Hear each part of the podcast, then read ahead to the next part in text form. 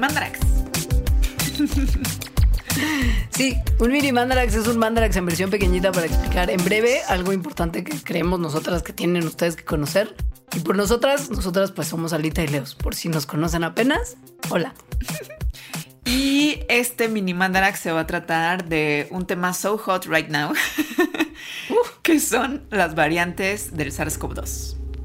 O sea, las variantes esas que han pasado por un montón de nombres y que ahora está en boca de todos, que la Delta, pero antes era que tu Brasil, que la variante británica, una nueva que viene que es la variante Mu, y que les pusieron justo nombres de letras griegas para evitar que se estigmatizara a las personas de los lugares donde se detectó por primera vez la variante, porque era como, ah, la gente de Brasil nos está contagiando la variante brasileña. Pues no era por ahí, entonces por eso ahora se llaman Delta y Mu y esas cosas. Que de hecho ni siquiera es como la variante brasileña, sino que pues, fue identificada primero en Ajá. Brasil y así todas. O sea, la Delta famosa, pues fue identificada primero en la India, la famosa de UK, pues en el Reino Unido como tal. y eso, hasta este momento hay cuatro variantes dominantes del SARS-CoV-2. Dominante quiere decir que son las más comunes en este momento, las más prevalentes en toda la población en el mundo. Que son la alfa, antes conocida como la que se detectó primero en Reino Unido, la beta, que se detectó primero en Sudáfrica, la gamma, identificada primero en Brasil, y la delta. Eh, también a veces se les llama con un código que es B.1. no sé qué, ta, ta, ta, que la verdad es bien difícil de recordar y entonces por eso más bien el nombre alfa, beta, gamma y delta. Pero, pues, ¿qué son las variantes?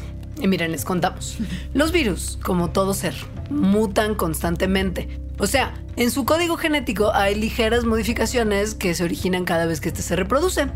Y cuando un virus tiene una o más mutaciones nuevas, se le llama variante.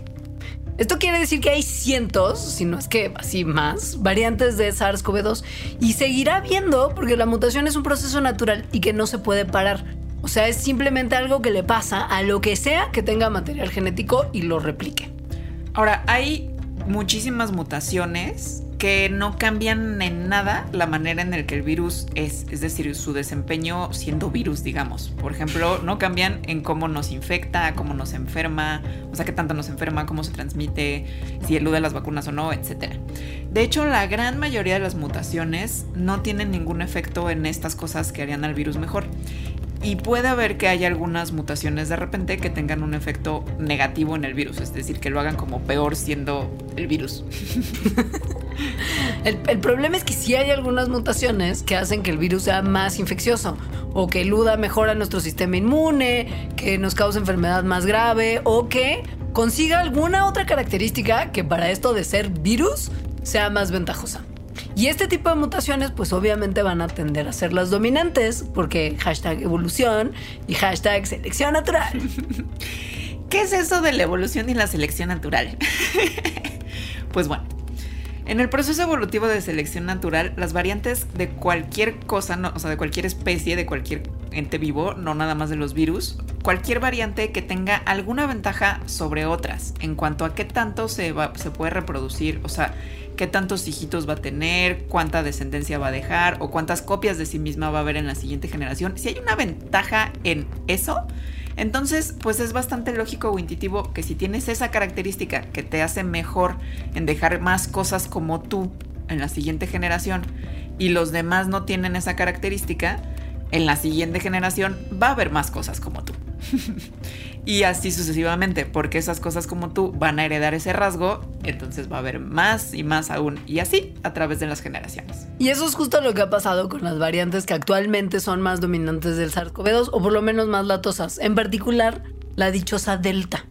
Resulta que tienen características que las hacen mejores que las otras variantes en cuanto a cosas como qué tan efectivamente pueden pasar de una persona a otra y así pues dispersarse más rápido. La famosa variante Delta, que ahorita es la más prevalente en muchos lugares del mundo, tiene mutaciones importantes en la proteína Spike. Esa proteína Spike es la que hace que el SARS-CoV-2 entre a nuestras células, es como la llavecita que le permite la entrada a las células humanas. Y por eso esta variante Delta es más transmisible, o sea, se transmite dos, se transmite dos, se transmite más que la, que la variante original o que cualquier otra que se haya encontrado hasta ahora. Y porque es más transmisible es que estamos viendo más casos. Y porque estamos viendo más casos, también estamos viendo más gente enferma y más hospitalizaciones. O sea, Miren, hasta ahorita no hay evidencia de que la variante Delta ni las otras variantes que hemos encontrado causen COVID más severo en la gran mayoría de las personas. Pero eso no significa que no haya que preocuparse, porque como ya dijimos, si se transmite más rápidamente, pues esto significa que va a haber más contagios, más gente enferma y por lo tanto más gente gravemente enferma. También, bueno, no es lo mismo ahorita, que es lunes 6 de septiembre de 2021, que hace año y medio. O sea, en particular, la gran diferencia es que ya tenemos un montón de vacunas. En un montón de países del mundo hay altos porcentajes de gente vacunada. En un montón de países hay muy bajos porcentajes de gente vacunada. Eso también es real. Sad. Sí. Las vacunas fueron diseñadas para las, digamos, versiones originales del SARS-CoV-2. O sea que para, puede ser que para estas nuevas variantes no funcionen tan bien las vacunas como para estas variantes originales. Pero por lo que se ha visto hasta ahora de cuál ha sido el desempeño de las vacunas en estos nuevos escenarios donde ya existen variantes, parece ser que todas las vacunas siguen siendo bastante efectivas en disminuir el riesgo de enfermar gravemente y de morir de COVID. O sea, sigue siendo súper importante vacunarse y además sí sirve vacunarse con estas variantes que existen ahora en el momento. Pero pues qué, pues entonces ya tengo dos dosis, todo chill, me voy de fiesta, ya para mí no hay COVID, porque pues aunque me enferme me va a dar leve. Ajá, o sea, más o menos, ¿eh? Ok, sí, la vacuna baja muchísimo el riesgo de que te enfermes gravemente, pero de lo que se habla muy poco es de cómo el que surjan nuevas variantes no nada más tiene que ver con la naturaleza misma del virus, sino con nuestro comportamiento, ya sea que estemos vacunados o no. A ver, somos básicamente, o sea, cada cuerpo humano, la casita, el ecosistema, o sea, el lugar donde vive y prospera el SARS-CoV-2. Eso quiere decir que es en nuestros cuerpos donde evoluciona, donde muta. Las mutaciones ocurren en cada partícula del virus que vive en un cuerpo humano.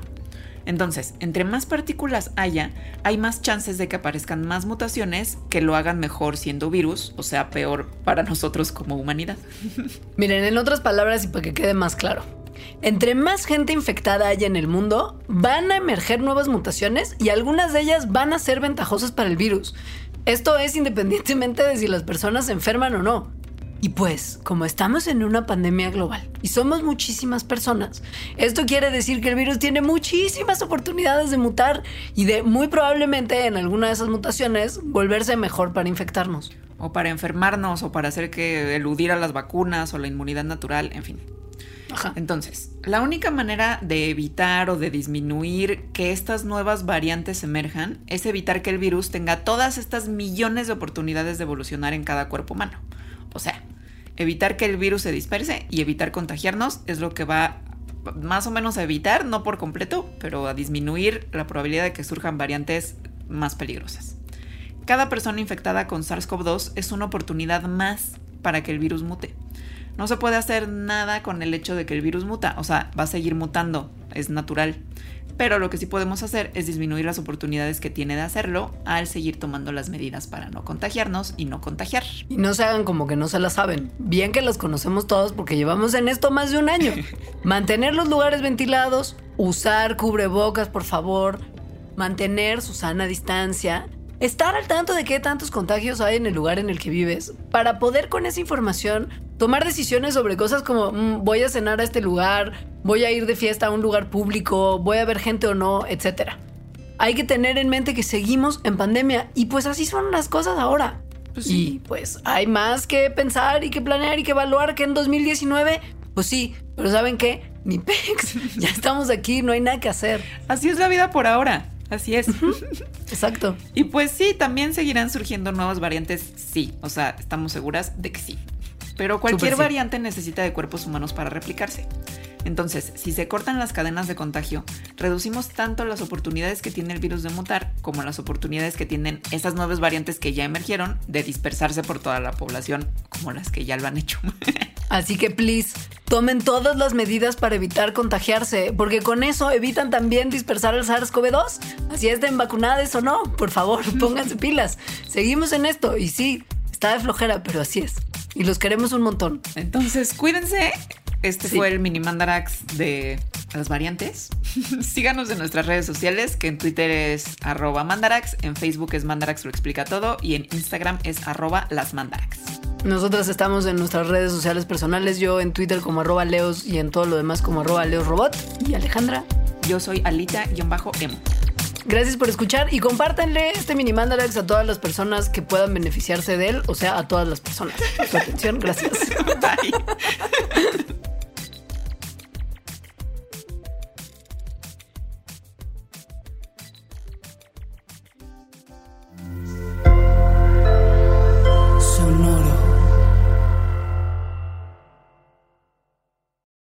Lucky Land slots, you can get lucky just about anywhere. Dearly beloved, we are gathered here today to. Has anyone seen the bride and groom?